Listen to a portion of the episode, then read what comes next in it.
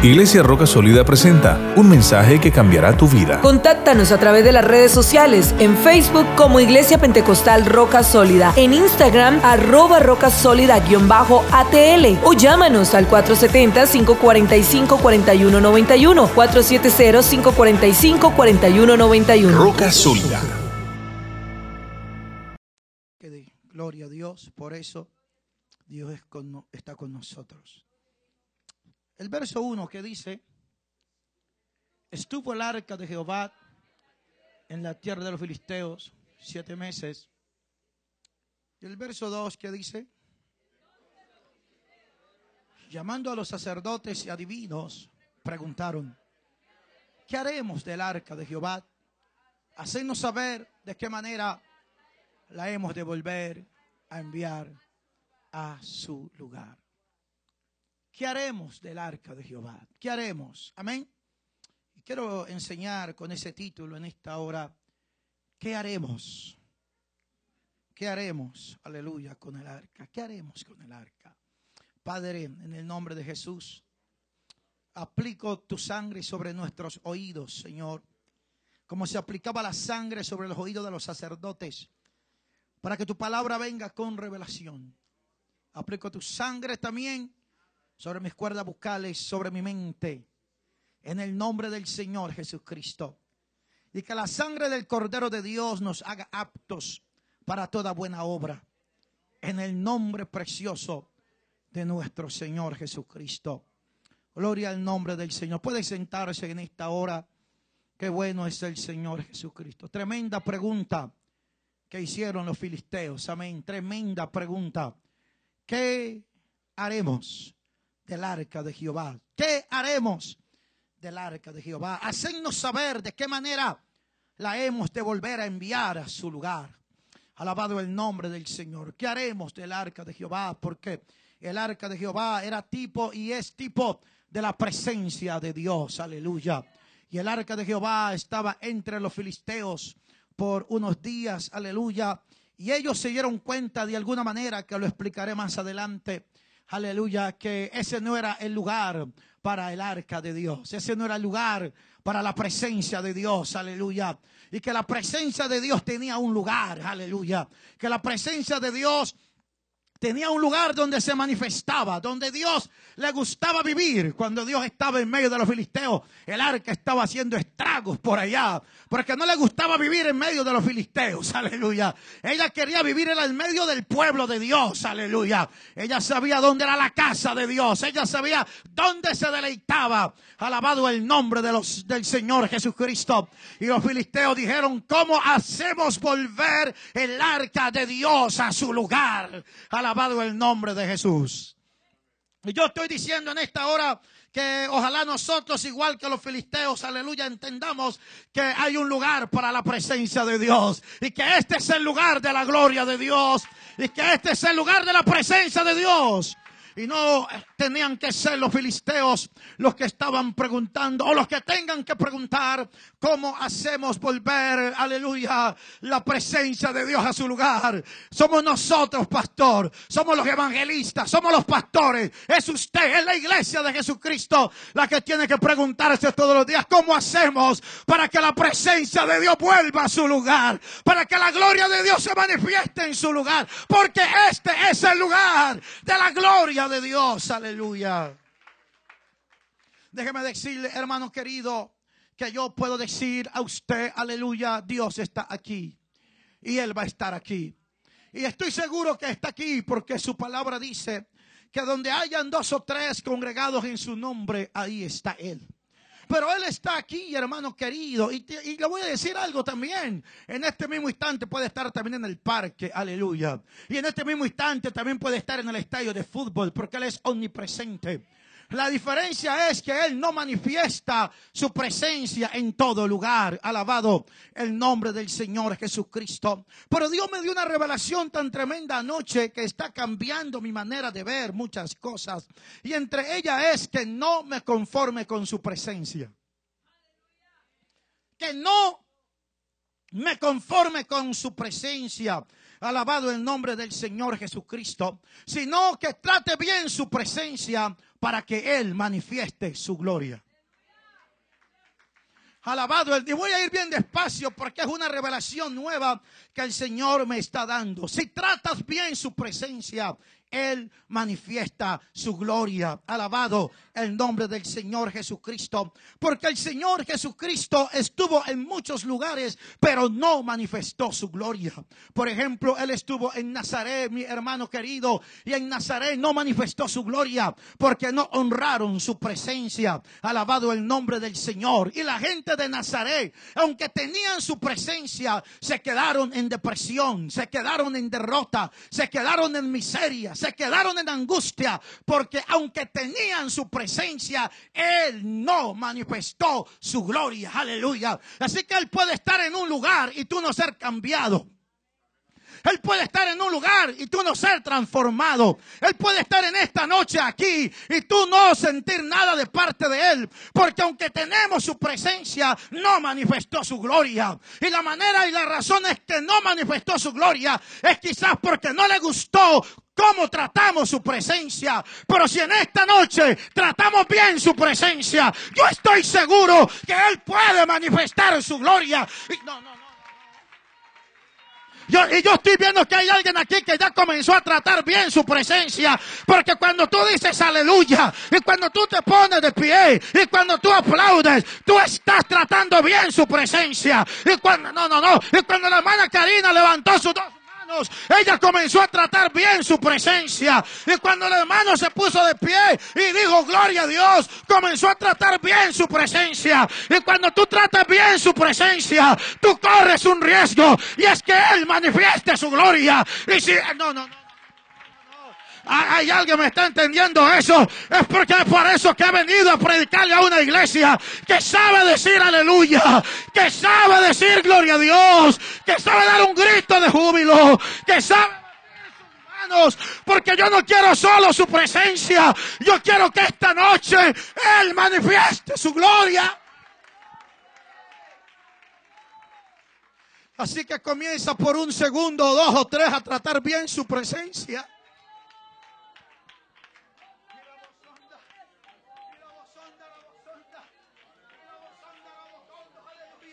Porque la presencia de Dios no cambió a nadie, pero su gloria sí. Pues mi Biblia dice que somos transformados de gloria en gloria. Somos transformados de gloria en gloria. Es la gloria que te va a cambiar. Es la gloria que va a ser alguien diferente. Pues tinieblas cubrirán la tierra y oscuridad las naciones. Pero sobre ti será vista. No alguien puede aplaudir la gloria de Dios. Alguien puede aplaudir la gloria de Dios. Y es por eso que Él te permite aflicciones y Él te permite problemas, aleluya. Porque en medio del problema y en medio de la aflicción, tú buscas su presencia. Y cuando tú buscas su presencia, Él manifiesta su gloria. Y las aflicciones del templo, del tiempo presente, no son comparables con la gloria venidera que en nosotros ha de manifestarse. O no, usted no me está entendiendo eso. Hay una gloria venidera que se va a mostrar en tu vida. Hay una gloria que te está esperando. No, yo no sé. Aleluya. Porque lo que le pasó a José cuando estaba preso, lo que le pasó a José cuando fue traicionado, lo que le pasó a José cuando fue vendido, no se podía comparar cuando él estaba sentado gobernando en el trono. Porque no, no. O levante su mano un momento. Hay una gloria terrible aquí. La aflicción presente. Si alguien está pasando por un momento difícil, te traigo una palabra de parte de Dios. Te traigo una palabra. Este momento de aflicción, este momento de dolor, este momento de tristeza, solamente es un ticket a una gloria venidera. Solamente es un pasaje. Es una puerta a una gloria que se va a manifestar en tu vida. Aleluya. Y esto que estás viviendo no se puede comparar con lo que se va a manifestar en tu vida. Es una gloria incomparable. Es una gloria venidera. Oh, adórelo, adórelo, adórelo. Adórelo, adórelo. Sobre ti será vista su gloria. Sobre ti serán vistos sus milagros. Sobre ti será vista su provisión. Sobre ti será vista su abundancia. Oh, sobre ti será vista su gloria. Siéntese un momento, aleluya. Es por eso, pastor, que él llegó a las bodas de Caná de Galilea, aleluya. Y estando en las bodas de Caná de Galilea, se acabó, aleluya, el vino. Y dice la poderosa palabra de Dios que él no llegó allí desde asomado a esas bodas. Él llegó porque el que había sido invitado. Jesús y sus discípulos. Jesús y sus discípulos recibieron una carta de invitación una tarjeta de invitación que decía, te invitamos a nuestra boda, aleluya. Fueron tratados con respeto, aleluya. Jesús fue tratado con respeto y fue invitado a esa boda, aunque no había hecho ningún milagro todavía. Pero como trataron bien su presencia, entonces corrían el riesgo de que Jesús manifestara su gloria. Porque en las bodas de Canaán él estaba presente, pero no había manifestado su gloria. Pero cuando le dijeron, se acabó el vino, compañero, se acabó el vino, le dijeron a la madre. Entonces, en ese momento dijeron, él está aquí, es su presencia, pero ahora va a manifestar su gloria. ¿Y cómo va a manifestar su gloria? Va a tomar esa agua y la va a convertir en vino. ¿Alguien está entendiendo eso? Cómo Jesús manifestó su gloria transformando el agua en vino. Fue el primer milagro. Y dice, y así manifestó su gloria. En otras palabras, Él agarró lo que no tenía color y le puso color. Agarró lo que no tenía sabor y le puso sabor. Agarró lo que no valía y lo puso a. No, no, usted no me está entendiendo eso. Y esta noche Él te está diciendo, así es que yo quiero manifestar mi gloria. Voy a agarrar tu lamento y lo voy a cambiar en baile. Voy a agarrar tu dolor y lo voy a cambiar. No, no, no, no, no. Oh, yo siento la gloria y voy a ordenar que se te dé manto de alegría en lugar de luto. Alguien puede aplaudir la gloria de Dios y decir, si esto es así, si esto es así, manifiesta tu gloria. Manifiesta esta noche, es noche de manifestación de gloria. Por eso debemos tratar bien su presencia. Siente un momento. Voy a tratar de enseñar más despacio a él. Si puedo terminar esta revelación que me está entregando al Señor Jesucristo. Porque los, los, israelitas tenían el arca del pacto, mi hermano, pero ellos no entendieron. Hubo una generación que no entendía lo que significaba el arca, la presencia de Dios, la gloria de Dios, aleluya. Y en tiempo del, del sacerdote Elí, sus hijos hacían lo que querían, pastor. Iban al templo y fornicaban con las mujeres no respetaban el arca, no respetaban la presencia de Dios, aleluya. Y aún se comían las ofrendas que no les tocaba. Comenzaron un irrespeto por la gloria de Dios. Y se creían que como eran los hijos del sacerdote, tenían derecho a hacer lo que querían dentro del templo, aleluya. Y es tiempo que esta iglesia entienda. A veces nuestros hijos pagan los platos rotos, pastor, porque le exigimos más a nuestros hijos a veces que a los otros. Pero es que tú y yo, pastor, ya entendemos lo que es jugar con la presencia de Dios. Tú y yo ya entendemos que como padres no le podemos permitir a nuestros hijos que jueguen con la presencia nuestro Dios, aleluya. Porque la Biblia dice, si pecare el hombre contra el hombre, los jueces le juzgarán. Pero si pecare el hombre contra Dios, ¿quién abogará por su causa? Aleluya. Yo no quiero que mis hijos sean víctimas de un momento de ira de Dios. No, no, no. Porque yo entiendo lo que puede hacer. Pastor, un día una persona que me, me ofendió, pastor, se lo digo en el nombre de Jesucristo, apareció un ángel. Un ángel apareció y lo levantó y lo estrelló en el mundo invisible. Yo lo he visto, yo sé que eso existe. Quedó privado, pastor. Porque cuando tú tocas la gloria de Dios. Era un líder que, siendo mi líder comenzó a fornicar. Un ángel lo levantó, lo azotó y lo privó. Oh hermano, cuando tú te mueves en una iglesia de unción, en una iglesia de gloria, mi hermano, el Dios del cielo va a pelear por este reino, va a pelear por esta iglesia. Esta no es cualquier iglesia. Esta es la iglesia del Dios del cielo.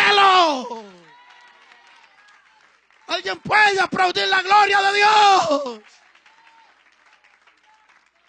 Voy a decirles, aleluya, que Dios le dijo a Samuel, haré algo en vuestros días. Que a Samuel que, que el que la oiga le retiñirán los oídos. Y dice la palabra de Dios que estando mal los hijos de Elí, estos dos sacerdotes, Israel fue a pelear con los filisteos. ¿Y sabe qué hicieron, hermano? Fueron derrotados. Y cuando fueron derrotados la primera vez, fueron por el arca, así los pastor. Fueron por el arca, que es tipo de la presencia de Dios. Y se la llevaron a una batalla como si fuera un amuleto. Aleluya. Dice la Biblia que ellos adoraban a Baal, adoraban a Astaró, adoraban los falsos dioses. Pero cuando necesitaron, cuando se vieron derrotados, entonces fueron por el arca. No querían a Dios sino para solucionar sus problemas. No querían a Dios sino para ganar sus batallas. Pero no lo querían para adorarlo. No lo querían para servirlo. Nunca fueron a buscar el arca para adorarlo, para servirlo. No, la fueron a buscar cuando tenían problemas. Y así no se trata este Dios. Este Dios no es un Dios bombero que solo nos acordemos de Él en medio del problema. No, no, no. Este pueblo es creado para mí y mis alabanzas publicará. Tenemos que amar a nuestro Dios con todo nuestro corazón, con todo nuestro ser, con toda nuestra alma. Bendeciré a Jehová en todo tiempo. Su alabanza estará de continuo en mi boca, en las buenas, en las malas, en abundancia. Yo tengo que servir a este Dios. Y la palabra del Señor dice que los filisteos se robaron el arca, se llevaron el arca, pero los filisteos no sabían qué hacer con el arca, aleluya. No sabían qué hacer con la presencia de Dios. Ellos no eran el pueblo de Dios, no sabían qué hacer. Así que tomaron el arca y la llevaron a su templo y la colocaron al lado de Dagón, el dios pagano. Y el arca dijo, no, este no es mi lugar ustedes no saben qué hacer conmigo. Y al otro día se levantaron los filisteos y ese Dios estaba de rodillas ante el arca, aleluya. Y ellos pensaron que era coincidencia, pastor. Y, y lo levantaron, aleluya. Pero al otro día estaba ese, ese Dios ahí de rodillas y se le había cortado la cabeza y se le había cortado las manos y se le había cortado las piernas y estaba adorando el arca, aleluya. Y sabe qué dijeron los filisteos, tenemos que llevarnos esta arca porque ha sido dura con nosotros y con nuestro Dios, aleluya. Porque la presencia de Dios, hermano, ante esa presencia se doblará toda rodilla de los que están arriba en el cielo.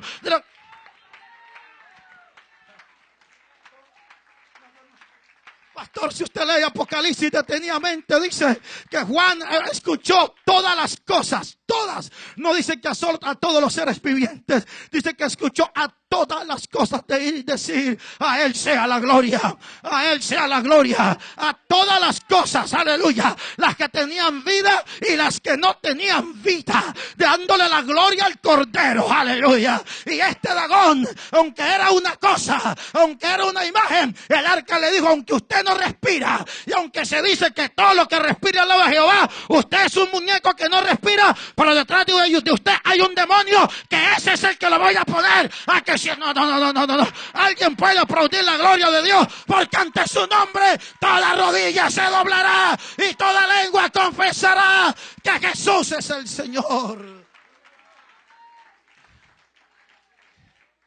Dice la poderosa palabra de Dios. Aleluya. Que cuando Israel, hermano querido, se dio cuenta que los filisteos habían llevado el arca pastor. Dice la Biblia que un hombre escapó con la noticia. Y dice la palabra de Dios que el sacerdote Elí estaba sentado en un lugar y de repente este hombre entró gritando a la ciudad. Se llevaron el arca, se llevaron el arca. Y dice que la gente gritaba y gritaba porque se habían robado el arca de la presencia de Dios. Y de repente dice que el sacerdote Elí estaba sentado en una silla. ¿Qué pasa? Se llevaron el arca. Dice, le dijeron, tus dos hijos son muertos. Los dos hijos murieron. Y cuando el sacerdote le dijeron que sus dos hijos murieron, él se quedó pensativo. Sus dos hijos murieron, se quedó pensativo. Él ya sabía que sus dos hijos estaban en pecado. Aleluya. Se quedó pensativo. Pero cuando le dijeron que el arca de Jehová ha sido robada, esa noticia le impactó más que la muerte de sus dos hijos. Y enseguida le dio como un infarto algo. Y dice que cayó de espaldas y hasta se desnucó y murió. Porque él entendió que podía vivir sin sus dos hijos, pero no podía vivir sin la presencia de Dios. No, usted no me está entendiendo eso. Usted no me entendió eso. Él dijo, yo puedo soportar la noticia de que se murió mi hijo menor. Puedo soportar la noticia que se murió mi hijo mayor. Puedo soportar la noticia que mi esposa se fue, que mi padre y mi madre me dejaron. Pero no me dé la noticia de que el Dios del cielo ya no está conmigo. porque ¿a quién tengo en los cielos sino a ti? Y fuera de ti, yo nada te... Adórelo un momento, adórelo un momento. Aleluya, adórelo un momento, pastor. Que te quiten la iglesia si es necesario. Que se te vaya la gente si es necesario. Pero nunca cambies nada por la presencia de Dios. Aleluya. Que te quiten la casa. Que te quiten el carro. Que te quiten la vida. Pero este Dios es Dios nuestro. Eternamente y para siempre. Y Él nos guiará aún más. Adórelo un momento. Gracias a Dios por ti, hermano Elías, que tocas muy bien esa batería. Gracias a Dios por la hermana Heidi que canta fenomenal. Gracias a Dios por mi esposa que sabe cantar un poquito.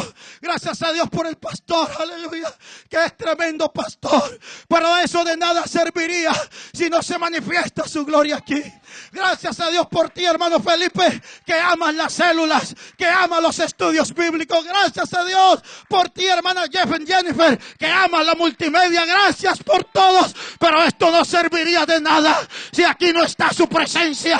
Esto no serviría de nada si aquí no está su poder. Eso no serviría de nada si no manifiesta su gloria aquí en este lugar. O yo no sé si usted me está entendiendo. Gracias a Dios por estos sugieres también vestidos. Gracias a Dios por todo lo que hay aquí. Pero Señor, tu presencia, tu presencia, es en tu presencia que hay plenitud de gozo. La noticia que va a hacer que esta iglesia se llene no es porque estamos juntos a un abogado de emigración. La noticia que va a hacer que esta iglesia se llene no es porque el pastor predica muy bonito, no, no, no. Es por una sola, una sola cosa, por un nombre que se llama Emanuel, aleluya. Emanuel es la noticia que Dios está con nosotros. No, usted no me está entendiendo eso. Lo que va a hacer que esta iglesia se llene es que Dios está con nosotros y manifiesta su gloria entre nosotros y hace notorio su nombre entre nosotros. Oh, alguien está siendo sanado, levante su mano. Que cuando la, la nuera de Elí, aleluya, escuchó la noticia de que el arca se había ido. Dice que ella parió, se le adelantó el parto y parió, pero murió y tuvo un niño que lo llamó Icabó, que significa sin gloria. Que significa sin gloria, porque dice que parió y murió porque no tenía fuerza, porque no había gloria, pastor. Y entonces ella murió simplemente porque se le adelantó el parto y no había gloria. Porque Isaías me habla a mí de otra iglesia que dice que antes, antes, antes que estuviese de parto, dio a luz, aleluya. La Biblia me habla de una iglesia poderosa que va a dar a luz antes que esté de parto, que va a dar a luz antes de los dolores, pero no se va a morir, porque es una iglesia que tiene fuerza. Es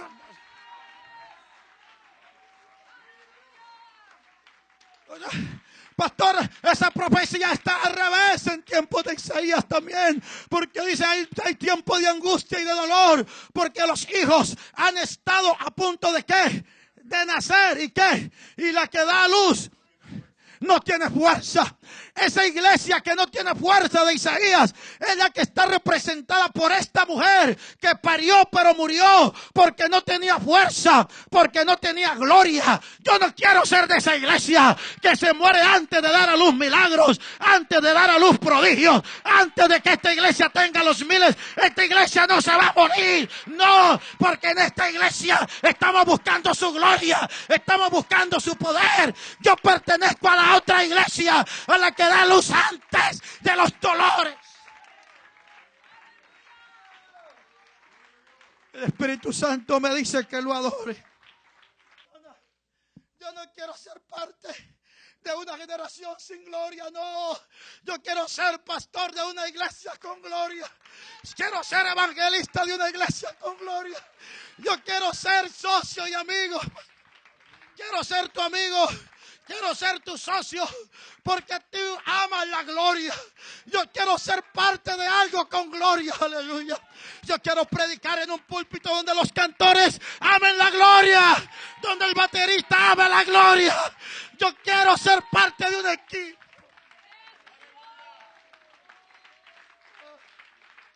Adóralo un momento.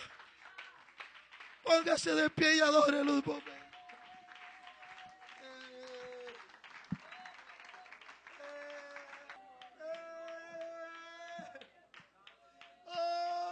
Yo le digo a mi negra linda esta noche, mami, cuando cantes, no sirve de nada tu voz si Dios no manifiesta su gloria.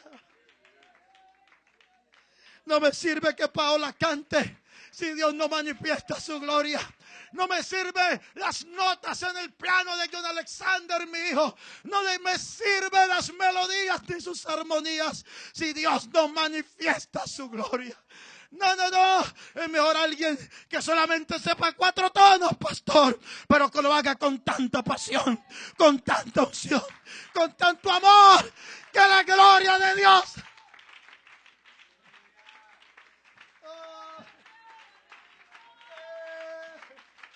El pastor Carlos Mina dijo esta mañana que David dijo, yo no daré a Jehová sacrificio que no me cueste. No daré a Jehová sacrificio que no me cueste. Y en ese momento, cuando todo, todo el, holocausto estaba listo, David dijo, vayan a traer fuego. Vayan se me quedó el fósforo, se me quedó fuego, se me quedó la candela. Y cuando alguien iba a meter candela, ¿qué pasó, pastor? Fuego cayó del cielo y encendió ese sacrificio. Ponga la mano sobre el que está a su lado un momento. Eh, hay una diferencia entre su presencia y su gloria. Porque la presencia de Jesucristo simplemente hubiera servido para darle un abrazo a Marta de consolación. La presencia de Jesucristo hubiera servido para darle un abrazo a María de consolación. Y dice, y haberle dicho, yo amaba también a Lázaro. Su presencia solamente hubiera servido para tomarse un café en el velorio de Lázaro. Y Marta y María le dijeron, si hubieses estado aquí, mi hermano no hubiese muerto. Aquí estás tú. Aquí está tu presencia. Pero Jesús le dijo, aquí está mi presencia. Pero quiten la piedra. Porque yo aquí no he venido solamente ahorita en mi presencia.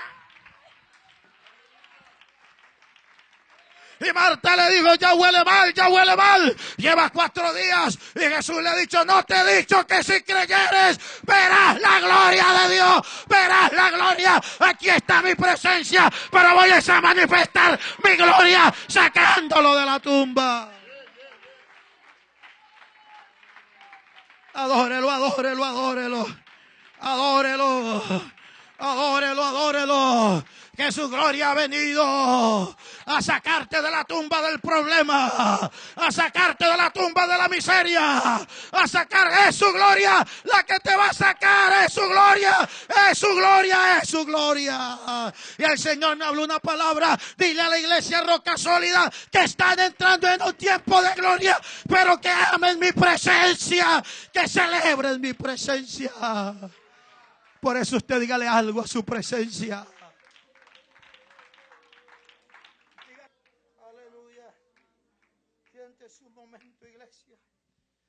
Necesito que Dios me ayude a terminar esta palabra. Los filisteos en medio de su desespero, porque derrotó su Dios, porque los enfermó, dijeron, ¿qué haremos con el arca? ¿Sabe qué dijeron, pastor? Devuélvasela a su lugar. Y usted ya predicó acerca de que lo mandaron en unas vacas recién paridas, en unos carros, aleluya. Y esas vacas recién paridas, ¿qué hicieron? Llevaron, se fueron derechitos a llevar la gloria de Dios a su lugar. Y la llevaron a Bexemen, dice la palabra de Dios, pastor, donde había unos levitas. Unos levitas en Bexemen. Se supone que los levitas tenían que saber qué hacer con el arca. Eran levitas, hombre. ¿Y sabe qué hicieron los de Bexemen de? Destaparon el arca para ver qué había. Y dice la Biblia que Dios mató a 57 mil personas de los levitas. 57 mil mató en un día, pastor. Porque destaparon el arca por curiosos. Porque la presencia de Dios no es para curiosearla, es para adorarla. Aleluya. Pero no, usted me está entendiendo eso. Usted aquí no debe venir de curioso, usted debe venir a adorar. Usted no debe, voy a ver qué pasa allá, voy a ver qué tiene adentro. Voy a, no, no, no, no, no. Aquí no se viene a ser curioso, aquí se viene a ser un adorador. Aquí se viene a ser un adorador.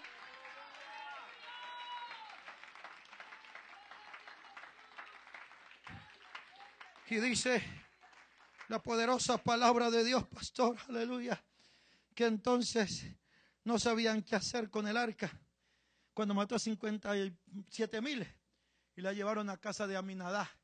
La metieron en una casa. Voy a, voy a, hacer en un minuto esto, hermano Chucho. El arca la sacaron de Silo. El tabernáculo estaba en Silo. Ahí estaba el tabernáculo. Y en vez de regresar al tabernáculo, ¿sabe qué hicieron, pastor? La llevaron a una casa, a la casa de Aminadá. ¿Cómo no iban a saber qué hacer con el arca? Aleluya. Si el lugar del arca era el tabernáculo, aleluya. Y aún estando Samuel, pastor, estando el profeta Samuel, permitió que el arca fuera a casa de Aminadad. ¿Sabe cuánto tiempo estuvo allí, pastor? Voy a decirle, 20 años en casa de Aminadad, aleluya. ¿Más cuánto tiempo fue Saúl rey? Ah, bueno, imagínense. Imagínate, estuvo casi 70 años en casa de Aminadad, alabado. En una casa. ¿Y sabe qué hizo Samuel? Cuando Samuel ya vio que el arca, Samuel el profeta, cuando vio que el arca no estaba en Silo, ¿sabe qué hizo? Se fue para Ramá a vivir y se hizo un altar en Ramá. Alabado sea el nombre del Señor. Porque Samuel recibió un sacerdote con un, un sacerdocio, con un tabernáculo sin arca. Jesucristo. Pero ¿saben qué pasó? Todo el tiempo de Saúl gobernó y no le importó el arca. Aleluya. 40 años, ¿sí o no? Casi pastor. 40 años fue el rey Saúl, no le importó el arca. Aleluya. no hizo nada. Y luego estuvo 20 años en casa de Aminadab, casi 70 años, pastor. El arca en una casa, aleluya. Hasta que se levantó un hombre, aleluya, conforme al corazón de Dios, aleluya. Un hombre de la tribu de Judá. Que usted ya sabe, aleluya, que la palabra Judá significa alabanza, aleluya. Por eso nunca te dejes quitar tu lugar de alabanza. Así llega el pianista más pianista. Así llega el que sepa más. No, no, no, no, no. Tú le digas, usted aquí haga cola. Yo aquí tengo un lugar de alabanza. Aleluya. Y si te quitan el piano, vete para el bajo. Ah, pero no te dejes quitar tu lugar de alabanza. Porque el diablo perdió su lugar de alabanza. Y hoy es diablo. Por eso yo no me voy a dejar quitar mi lugar de alabanza. Dios me hizo para que lo alabara. Aquí estoy y aquí me quedo. Este es mi lugar de alabanza.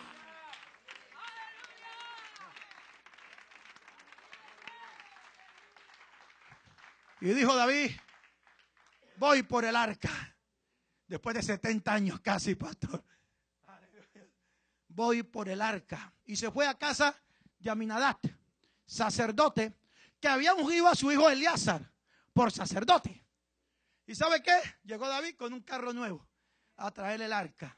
La pregunta es, si va por el arca, ¿a quién le tocaba explicarle a David cómo llevar el arca? A los sacerdotes. Entonces llega a la casa del sacerdote Aminadad. Aleluya. Y le dice a David, voy a llevarme el arca en este carro. Y no es capaz de decir nada. Es más, mandó a sus dos hijos, a Usa y a su hijo Ayó, los mandó a llevar el arca.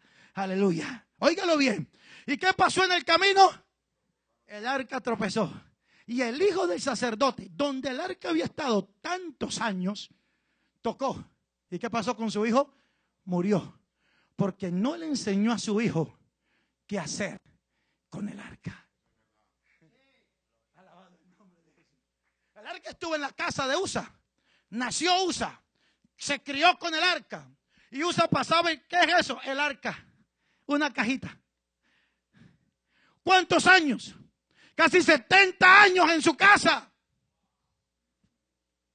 El arca estuvo casi 70 años en la casa de Usa y no aprendió a tratar el arca. No aprendió a respetar el arca.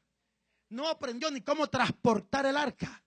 Y en el camino, ¿cuántas veces Usa no habrá estado jugando con una pelota y entonces esa pelotica se le fue donde estaba el arca y la tocó. Hasta el papá, limpia el arca, límpiala. Y entonces llegaba Usa y la limpiaba. Vivía allí, pastor.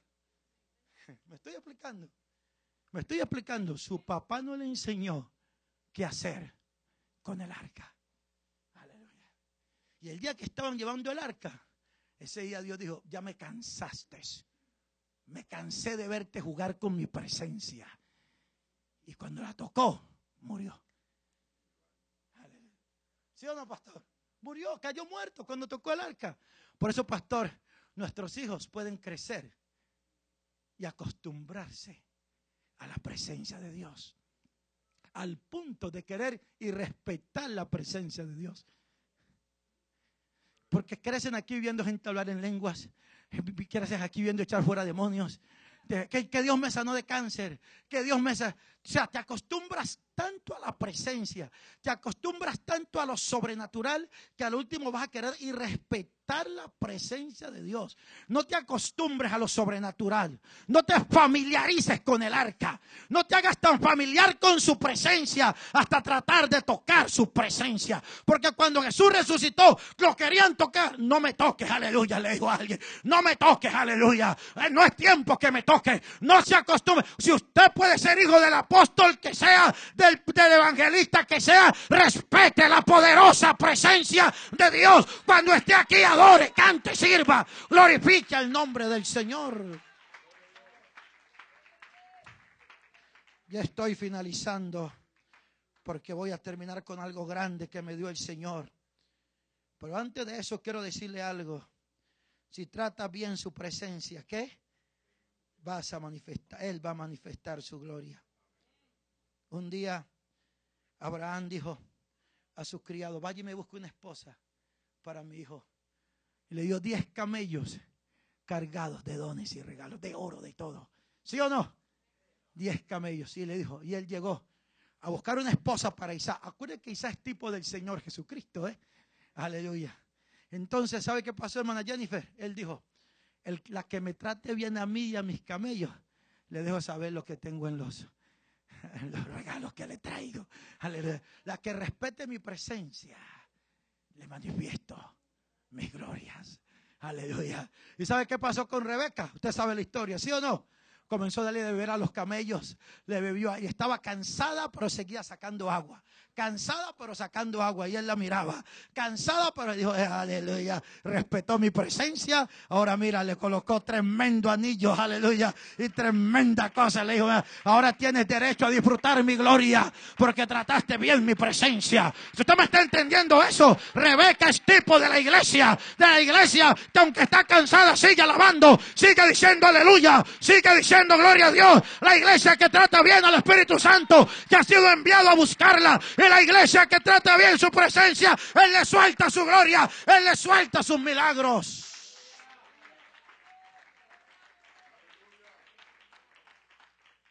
Oiga esto. David dejó el arca en casa de Obedón. Pero Obedón era un músico, pastor. ¿Sí o no? Obedón era un músico. ¿Sabe qué hizo Obedón, hermana Ru? Agarró sus ocho hijos, los hijos que tenía, y cuando David le metió el arca a la casa de Obedón, llegó Obedón y la puso en un buen lugar y le dijo a sus hijos, esto no me lo tocan. Porque acuérdense que el que la tocó quedó fue frito. Así que ustedes no la tocan tampoco. Pero usted me le va a cantar de las 7 a las 8. Usted de las 8 a las 9. Usted de las 9. Ah, usted me está entendiendo esa. Y Obedón agarró esa arca, aleluya. Y la empezó a alabar. Y la empezó a adorar. Y empezó a cantar. Ah, usted me está entendiendo eso. ¿Y sabe qué pasó, pastor? Lo que no pasó lo que no pasó en 50 años en la casa de Abinadab, aleluya. Lo que no pasó en 50 años con el arca metida, aleluya, en un cuartito, en solamente tres meses, Dios comenzó a manifestar su gloria en la casa de Obedón, aleluya. Y comenzó a bendecir a Obedón y a todo lo que tenía. Bendijo a sus hijos, bendijo a sus vacas, bendijo a su ganado, bendijo hasta el perro. ¿Sabe por qué? Porque comenzó a manifestar su gloria, porque Edón estaba tratando bien su presencia. Porque si tú tratas bien su presencia, Él manifiesta su gloria. Así que David, cuando se dio cuenta, dijo, no la para acá. le preparó una casita, pastor. ¿Sí o no? Una tienda. Le preparó una tienda. Y dice la Biblia, pastor, que David daba seis pasos, un sacrificio. Seis pasos, un sacrificio. Pero ¿sabe qué dijo David? Le voy a enseñar cómo se trata su presencia. Y dijo, ¿quién es el que sabe más hacer ruido aquí con los címbalos? Le dijeron, Jedutún. Ese sabe tocar bastante los címbalos resonantes. Dijo, bueno, el arca se atrae con ruido. Así que llegó y llamó a Elías, le dijo, siéntate en el, ahí y siéntate derecho y prueba, prueba ahí los símbolos, a ver, le dijo, pruébalo, pruébalo. no, no, pruébalos, a ver, pruébalos con ruido, con ruido. Tú me sirves para traer el arca, aleluya. Tú me sirves. Y digo, ¿hay alguna cantora aquí que cante, que le guste cantar? ¿Hay alguien que, que sepa tocar la pandereta? Oh, venga usted, párese aquí, aleluya. Le digo, párese aquí, alabado nombre. Hay, alguien más que sabe cantar, agarre un micrófono y todas las que. Porque vamos a hacer lo que hizo David, aleluya. Oh, aleluya, aleluya. Oye, yo no sé, conéctese con esto porque, porque esto es un, un tiempo de gloria, aleluya. Aleluya, aleluya. Entonces David, hermano querido, dijo, gloria al nombre de Jesús alguien que sepa cantar, alguien que sepa tocar címbalos, alguien que sepa tocar el arreo. Es más, David dijo, ¿habrá alguien aquí que sepa tocar las congas? Dijo David. ¿Habrá alguien que sepa tocar las congas? Entonces el pastor mandó al otro y David dijo, no, no, no, usted vaya, que usted aquí vamos a traer la presencia de Dios. Así que David dijo, yo le voy a enseñar cómo se trata la pre cómo se trata la presencia. Esto nomás es una, un, un pequeño de lo que va a suceder en esta hora.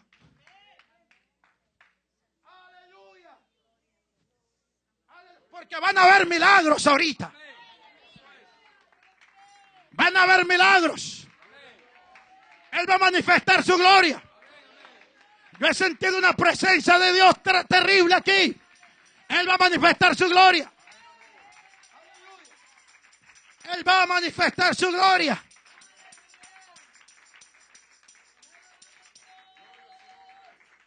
Aleluya. Yo quiero que se aliste todo el que tenga una olla, una tapa, dos. ¿Usted se acuerda, pastor, cuando teníamos dos cucharas allá y hasta con dos cucharas tocábamos? Usted llegó a hacer. Prepare cualquier cosa porque va a caer gloria. Prepare una charrasca, prepare lo que sea. Entonces David llevó el arca. David llevó el arca, óigalo bien. Gloria al nombre del Señor. Yo quiero que me busque segunda de Crónicas capítulo 5 y verso 2 al 14. Así que David, David le enseñó a su hijo Salomón cómo se trata la presencia. Porque cuando el arca iba, dice que David danzaba con todas sus fuerzas y hacía sacrificios. Alababa a Dios. Y David fue bendecido por eso. Pero cuando David murió, ahora fue Salomón que dijo, tengo que tomar el arca del tabernáculo de David al templo. Estamos allí. Prepárese porque vamos a ir leyendo. Entonces Salomón reunió en Jerusalén a los ancianos de Israel y a todos los principales de las tribus, los jefes de la familia de los hijos de Israel, para que trajesen el arca del pacto de Jehová de la ciudad de David, que es Sión. Y se congregaron con el rey todos los varones de Israel para la fiesta solemne del mes séptimo. Para traer el arca debes tener una actitud de fiesta.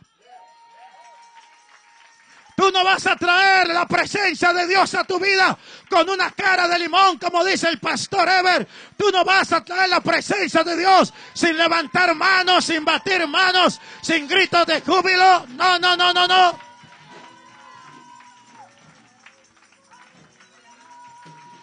David Salomón dijo, esto es una fiesta. Porque el que viene es el rey de reyes y señor de señores. Una iglesia amargada no trae presencia.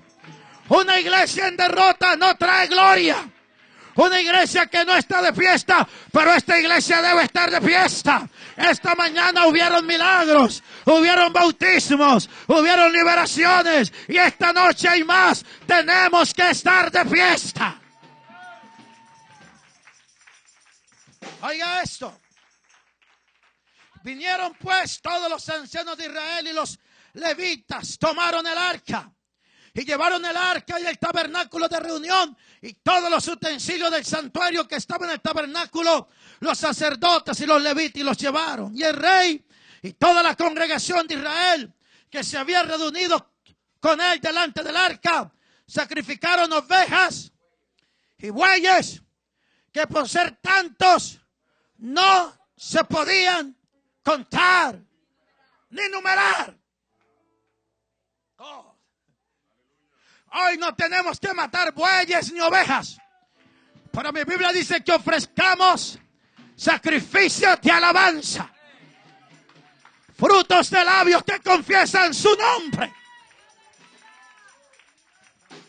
Cuando tú dices, Señor Jesucristo, eso es un sacrificio. Cuando tú dices, te amo, Rey de Reyes, eso es un sacrificio. Cuando tú dices, te alabo, eso es un sacrificio. Cuando tú dices, santo, santo, santo, eso es un sacrificio. Cuando tú dices, tú eres el primero y el último, eso es un sacrificio. Cuando tú dices, eres el alfa y la omega, eso es un sacrificio. Cuando tú dices, tú eres el gran yo soy, eso es un sacrificio.